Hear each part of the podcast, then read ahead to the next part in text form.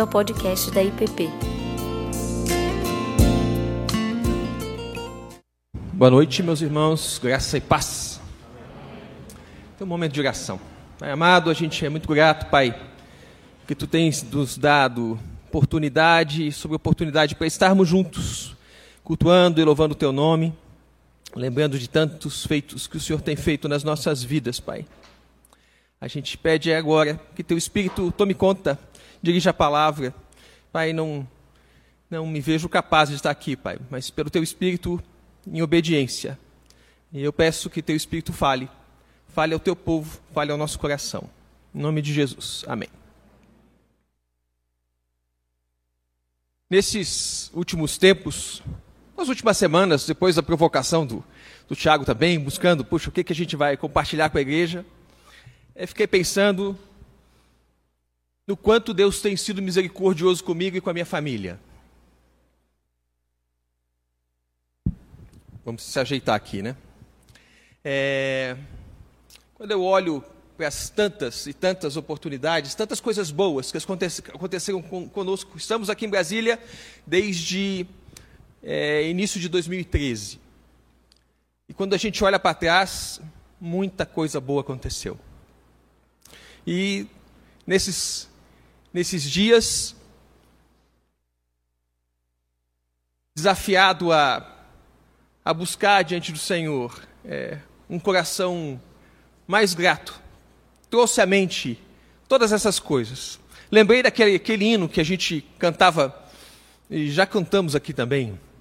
Quantas bênçãos, dize-as quantas são, e verás surpreso quanto Deus já fez. Deus já fez muito. É pura graça. Olhando quantos foram os livramentos, de quantas notícias ruins Deus nos poupou. Quantas vezes os nossos joelhos no chão clamaram pelo livramento de Deus e Deus nos livrou. Nos livrou do laço do passarinheiro, nos guardou do dia mal. Meu coração se alegra e me dá vontade de louvar a Deus por causa disso. Foi bom pensar nisso. Deus é bom. Mas eu reconheço que também tem outras lembranças outros dias. E eles, por muitos, querem dominar a minha mente, querem ocupar todo o espaço da mente e do meu coração. Aqueles dias, aqueles dias de rotina que eu e você passamos, quando as coisas não acontecem do jeito que a gente sonha, do jeito que a gente quer. É a rotina de levar os filhos da escola, de trabalhar, de tratar dos bichos em casa. A gente mora numa chácara, é essa a tarefa diária cuidar das coisas da casa, educar os filhos, cuidar da esposa. É difícil tudo sair do jeito que a gente sonha. Quando a gente sai atrasado de casa, o trânsito irrita, frustra. O trabalho não é daquele jeito que a gente sonha, as coisas não acontecem naquele céu de brigadeiro que a gente um dia imaginou que podia ser. Lá em casa, muitas vezes eu planto, eu ganho uma muda, planto, é, com um desejo que ela cresça. Eu acordo no dia seguinte, a formiga pegou. O cupim levou embora, e aí eu faço o quê? Respiro fundo, dá vontade de reclamar. Também não são poucas as vezes que a gente se chateia com o serviço de casa. Nunca termina, né? Às vezes a gente não consegue se entender com a esposa, às vezes é difícil. Às vezes os filhos resistem a obedecer, e muitas, muitas vezes eu sou mal sucedido naquilo que eu planejo. E aí? O que, que eu alimento meu coração? Eu escolho a gratidão ou a murmuração? O que, que você escolhe? O que, que você tem trazido à sua memória? O que, que tem feito você sorrir ou emburrar? O que, que tem feito você tratar bem as pessoas ou afastá-las? O que tem feito você louvar a Deus ou murmurar? Como você está quando o teu dia termina? Todos temos bons motivos para agradecer e muitas razões para reclamar. Essa é a vida como ela é. Apesar dos dois lados estarem presentes, a gente é tentado a deixar as frustrações ocuparem os nossos pensamentos. Mas olha, a ciência, a ciência vai dizer o quê? Olha, o coração grato produz muitas coisas boas para a sua vida. Tanto na saúde, reduz estresse, auxilia no enfrentamento da depressão, melhora as relações pessoais, aumenta a nossa resiliência para enfrentar as crises. Tem até uma pesquisa que eles fizeram com veteranos do Vietnã e perceberam que aqueles veteranos que tinham um coração mais grato enfrentavam o estresse pós-traumático muito melhor. A gratidão reduz uma infinidade de emoções tóxicas, como a inveja, o ressentimento, a frustração.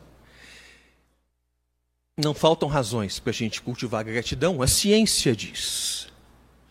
Nada disso devia ser surpresa para nós. As Escrituras são recheadas de versículos que muitas vezes retratam a gratidão de alguém, outras vezes nos exortam a sermos nós gratos. Diz as Escrituras, vou citar alguns textos aqui. No Salmo 50, 23, diz assim: Quem me oferece sua gratidão como sacrifício, honra-me, e eu mostrarei a salvação de Deus ao que anda nos meus caminhos. Salmo 103, 2: Bendiga, ó Senhor, a minha alma, e não te esqueças nenhuma de suas bênçãos. Salmo 118, 28 e 29. Tu és meu Deus, graças te darei Ó meu Deus, eu te exaltarei deem graças ao Senhor, porque Ele é bom, o seu amor dura para sempre.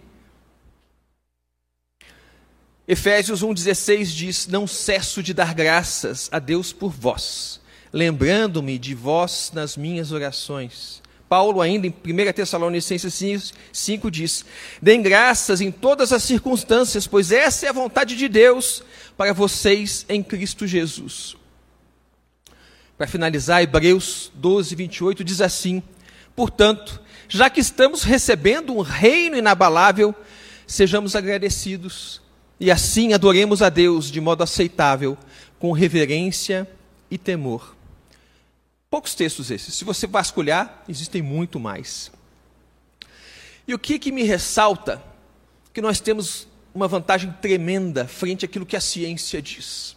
A ciência coloca a gratidão como um benefício, mas é uma gratidão para o todo do universo. É, aquela gratidão sem destino, aquela gratidão que você não consegue nominar para quem você agradece. Nós não.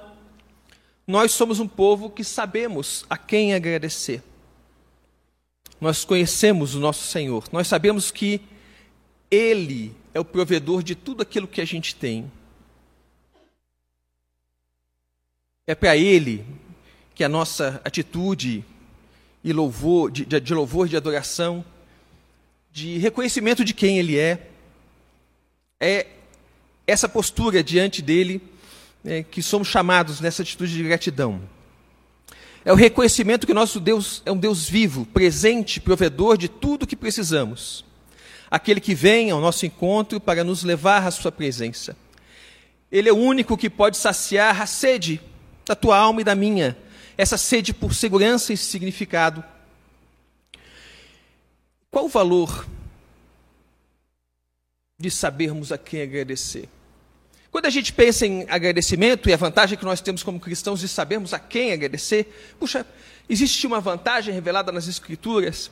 O Salmo 115 é bem interessante. O Salmo 115 vai falar que há uma semelhança entre aquele que é o objeto, o alvo da nossa adoração e nós mesmos. Nós vamos nos assemelhando àquele a quem adoramos.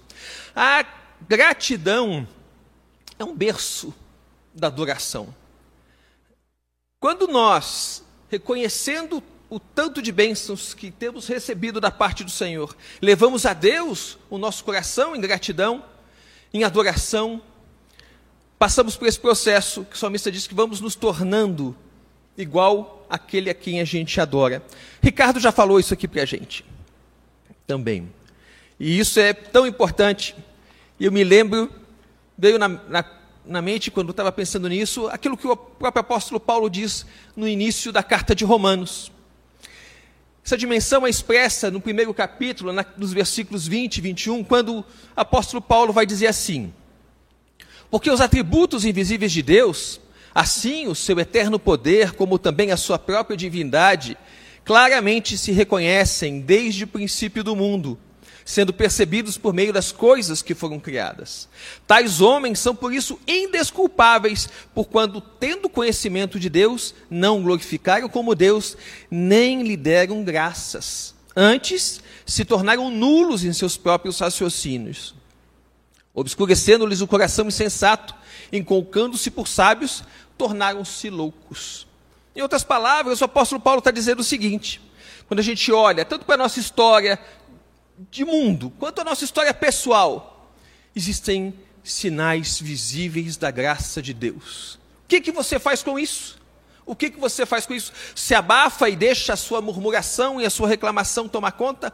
O apóstolo Paulo vai dizer assim: puxa, quando você olha para a sua história, quando você vê as bênçãos derramadas sobre você, e você faz que não aconteceu nada, você endurece o seu coração, você vai ficando cada vez mais alimentado por uma visão míope, uma lógica torta. E a sua vida vai cada vez mais se distanciando do caráter de Cristo. Paulo fala que as pessoas vão ficando loucas, apesar de se acharem sabichonas. Só um coração agradecido é capaz de amar. Só um coração agradecido é capaz de adorar. Só um coração agradecido é capaz de experimentar a alegria e a paz que só Deus dá. Queria ler um texto com vocês, um texto de João, capítulo 12, versículos de 1 até o 8. É o texto em que Maria unge os pés de Jesus. Vamos ler.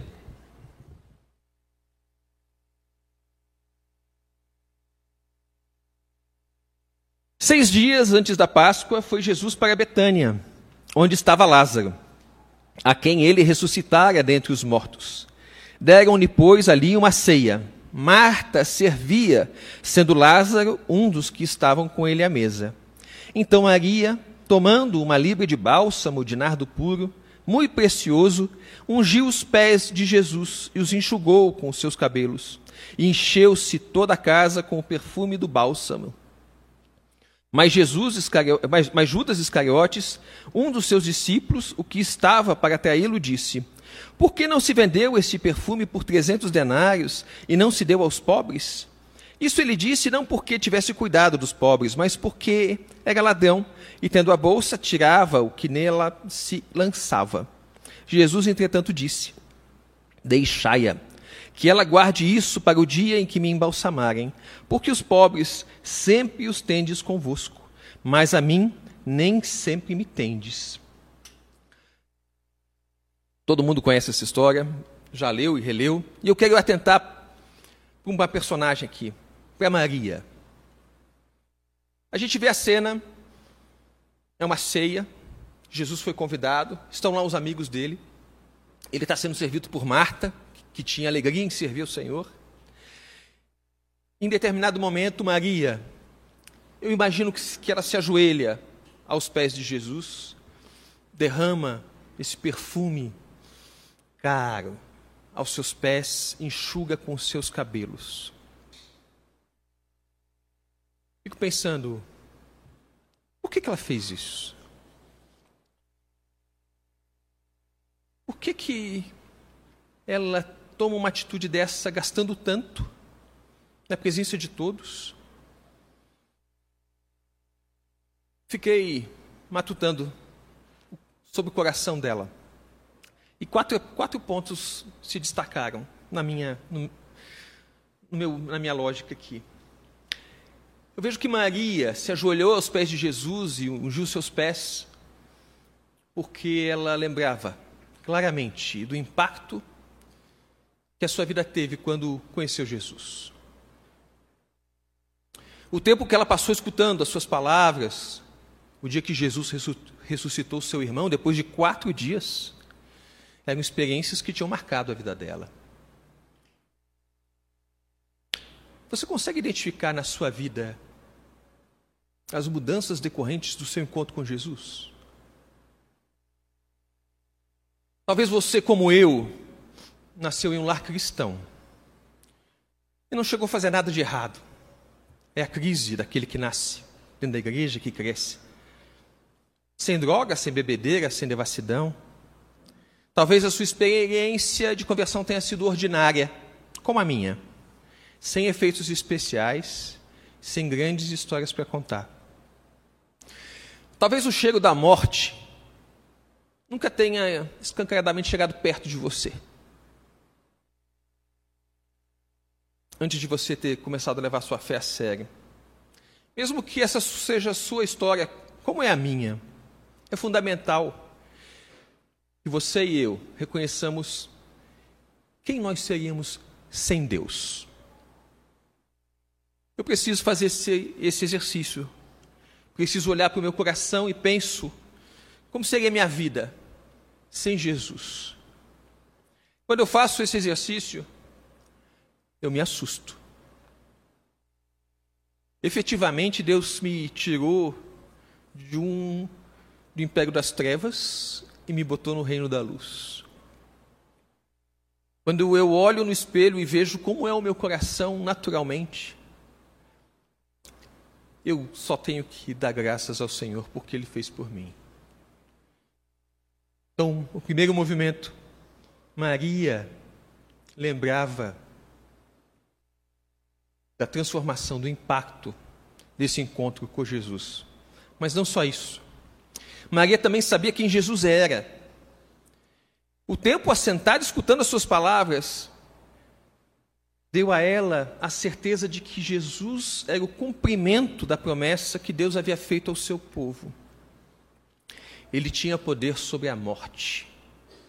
Ele era o Todo-Poderoso que amava os seus, que tinha prazer em estar na companhia deles, com conversas e tempo ao redor da mesa. Você ainda reconhece na sua vida quem que Jesus é?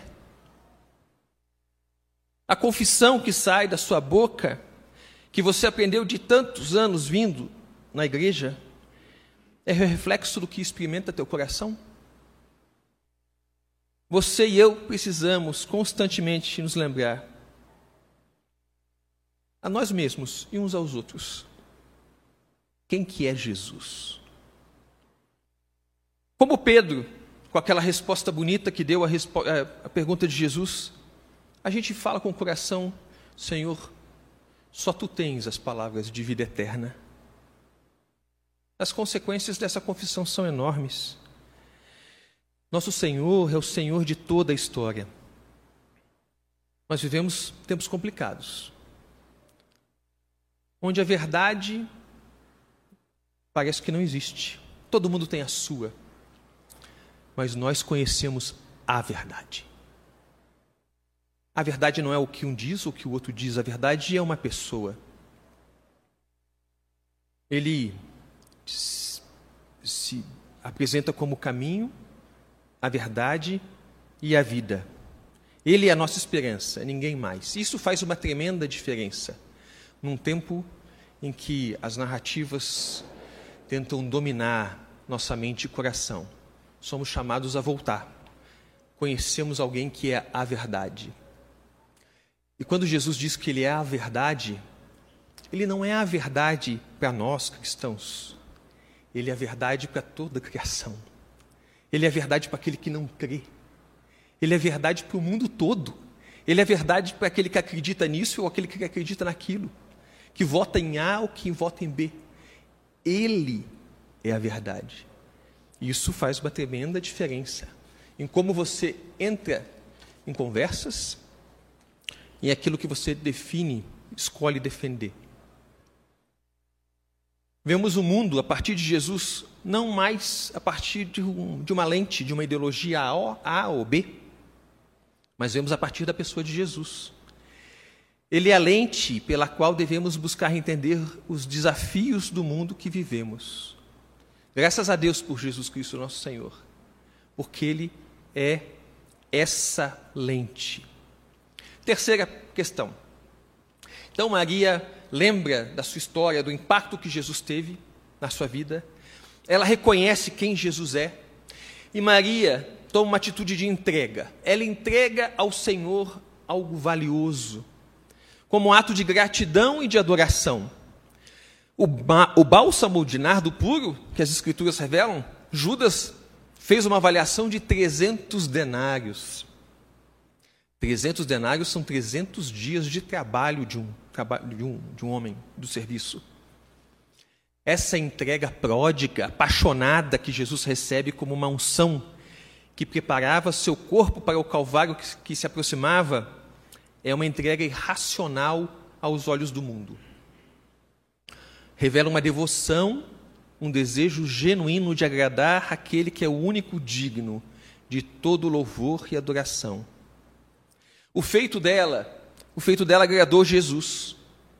E por pelas palavras de Jesus, a história dela chegou até nós. Lendo ela, me lembrei daquela outra passagem que Jesus responde à mulher samaritana, quando ela faz aquela pergunta: onde nós devemos adorar, aqui ou acolá? E Jesus responde o quê? Quem Jesus, quem Deus procura? Deus procura aqueles que o adorem em espírito e em verdade. Estava lá Maria, adorando em espírito e em verdade. É o exemplo, é aquilo que Jesus disse para a samaritana se concretizando na vida de Maria.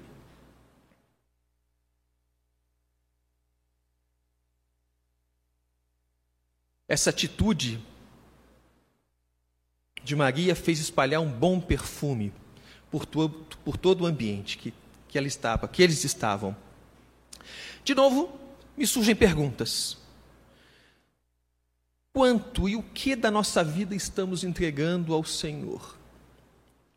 O que de valioso temos posto aos seus pés com a intenção de servi-lo e de adorá-lo? Qual é o cheiro que nós temos deixado no ambiente com a nossa devoção? A questão não é que ele exige de nós uma entrega ou nos ameaça se nós não entregarmos. O ponto é que quem ama faz. A entrega revela que nosso coração entendeu quem Jesus é e o quanto de bênçãos tem trazido sobre nossas vidas. É importante avançar um pouquinho aqui. O que o Senhor mais deseja de você, de mim, é que a gente entregue a nossa vida completamente para Ele, sem reservas, sem ressalvas. Ele quer ser nosso Senhor. Mas Ele só será se você e eu espontaneamente nos entregarmos. Nosso Deus é um Deus que propõe, Ele não impõe. Ele deseja ardentemente estar conosco.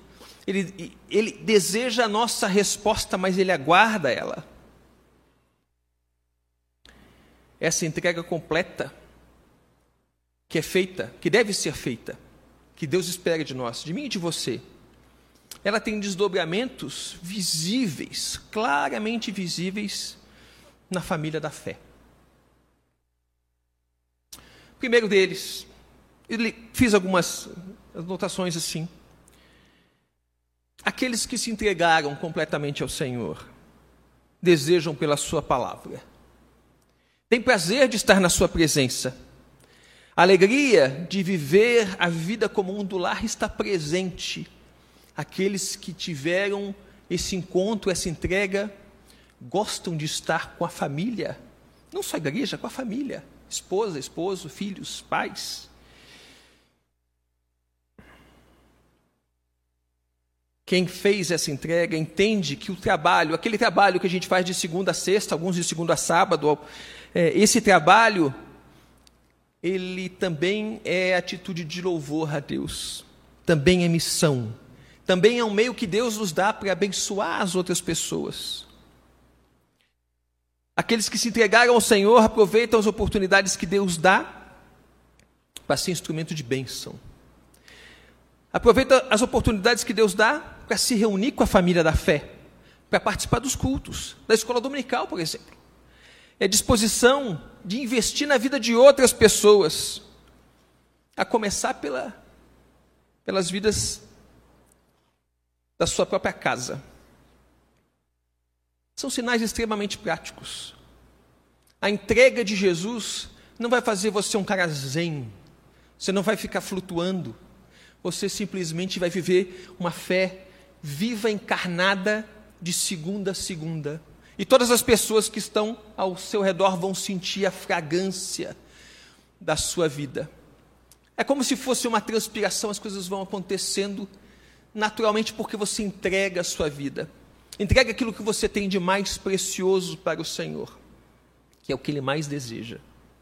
E por último, é que a gente entenda que nossa adoração a Deus tem uma relação direta com a nossa gratidão. Quanto mais nosso coração for grato a Deus pelo que Ele fez e faz por nós, e em nós, por quem Ele é, tanto mais vamos desejar adorá-lo. Precisamos trazer à memória os feitos de Deus na história do seu povo e na nossa história individual, buscar compreender quem Ele é e o amor que tem por nós. Reconhecer que somos amados porque Ele decidiu nos amar, não por algo que fazemos ou deixamos de fazer, mas porque Ele é amor. Essa atitude, essa lógica é como se fosse um afofar do nosso solo, o solo da nossa vida. Quando a gente busca lembrar, reconhecer, lembrar das, das bênçãos de Deus, reconhecer quem Ele é, nós afofamos o solo da nossa vida para que a gratidão germine, cresça, floresça e transforme toda a nossa vida em adoração. Maria deu o que tinha de melhor porque sabia quem era de onde Jesus a tinha buscado e que Jesus era o cumprimento da promessa de Deus para o seu povo. Tudo isso criava nela um coração grato, com o desejo de adorar esse Jesus. Aquilo que ela sabia está nos revelado. Deus apresentou para nós. Nós, como IPP, o desafio, a exortação, é olhar, olhar para a vida, e pensar, e colocar diante do Senhor, e trazer das lembranças ao coração, e diante de Deus, reconhecer quem Ele é. A Bíblia diz em, em Hebreus e a respeito da fé, que sem fé é impossível agradar a Deus. E a, continua, a continuação do versículo diz assim: porque é fundamental que aquele que crê, creia que Deus é o abençoador do seu povo. Essa é a atitude que nós, povo de Deus, IPP, temos que cultivar no nosso coração, de modo que o nosso tempo juntos, o nosso tempo em culto, o nosso tempo de escola dominical, nosso tempo de comunhão, nosso tempo de canto, sejam expressões desse coração grato, com o desejo genuíno, lá do fundo, de adorá-lo e de fazê-lo grande em nós. Terminando, minha oração é que a gente, como Maria, escolha a melhor parte e tenha sempre um coração adorador que reconhece a centralidade da obra de Jesus e se submete ao seu senhorio. E no meio das dificuldades e sofrimentos da vida, e eles virão, a gente não perca Jesus de vista.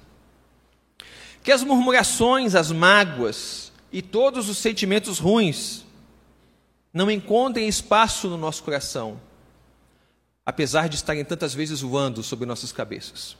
Que nem Lutero diz, a gente não pode fazer com que os.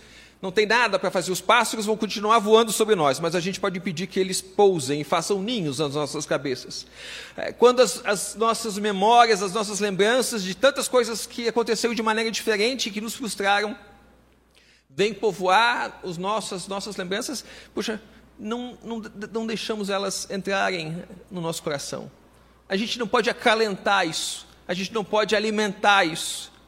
Vamos ocupar nossa mente, como Paulo diz, enchê-las de coisas cheias de virtude e de louvor.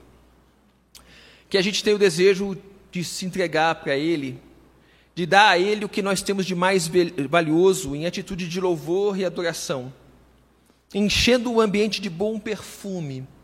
E o texto diz que o bom perfume ele era percebido por todos, todos os que estavam lá.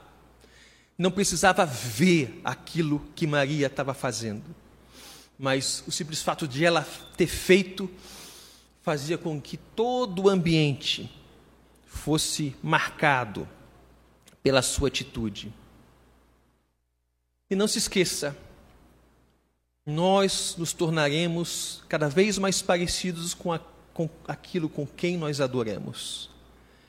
É, isso é fundamental para mim e para você, que professamos a nossa fé, que confessamos a nossa fé em Jesus Cristo. Quem você adora, quem eu adoro, isso molda o nosso caráter, molda os nossos valores, as nossas atitudes, mesmo que você continue vindo à igreja. Se você não perceber quem de fato você adora, não adianta muita coisa. Busque você e o Senhor no seu secreto com Ele. Fazer a oração do salmista, lá no Salmo 139, sonda-me, ó Deus, sonda-me, me conhece, vê se há em mim algum caminho mau, me faz andar pelo caminho correto. Que Ele nos dê discernimento, que Ele nos dê coragem, que o Seu Espírito haja nas nossas vidas para que os nossos lábios e as nossas atitudes o louvem e o adorem da maneira que Ele busca, em espírito e em verdade. Amém, meus irmãos. Você acabou de ouvir o podcast da IPP. Para saber mais, acesse nossa página em www.ippdf.com.br.